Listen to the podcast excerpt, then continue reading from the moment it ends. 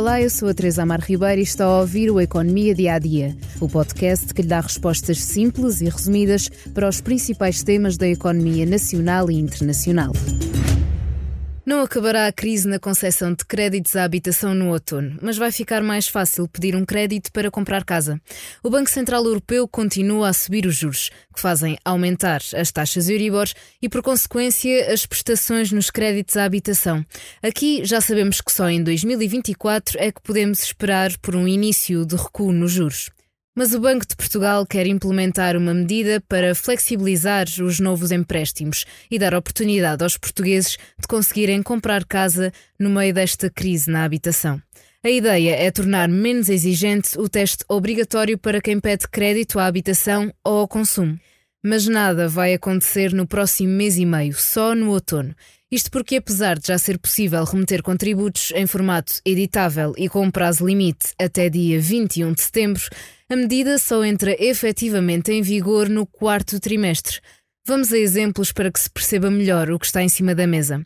O que acontece neste teste é uma simulação das taxas de juros para perceber se os proprietários continuam a ter capacidade de pagar as prestações.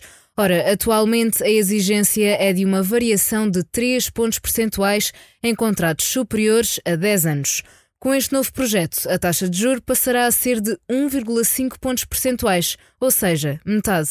Isto significa que se tivermos em conta a Euribor a 12 meses, que está acima dos 4%, e somarmos a exigência de variação em vigor, alcançamos um indexante de mais de 7%.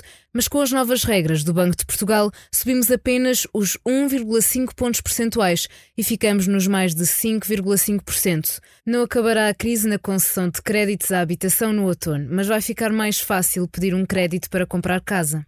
Nos prazos mais curtos, o corte de choque a que as famílias serão sujeitas no teste de concessão de créditos também é para metade. Depois desta soma, é calculada a taxa de esforço da família, que não pode ser superior a 50%. Ou seja, o custo com o empréstimo não pode ser mais de metade do dinheiro que entra na família. O Banco de Portugal diz que ninguém perde com a nova medida, já que é benéfica para o consumidor e não tem custos para as entidades que concedem os créditos.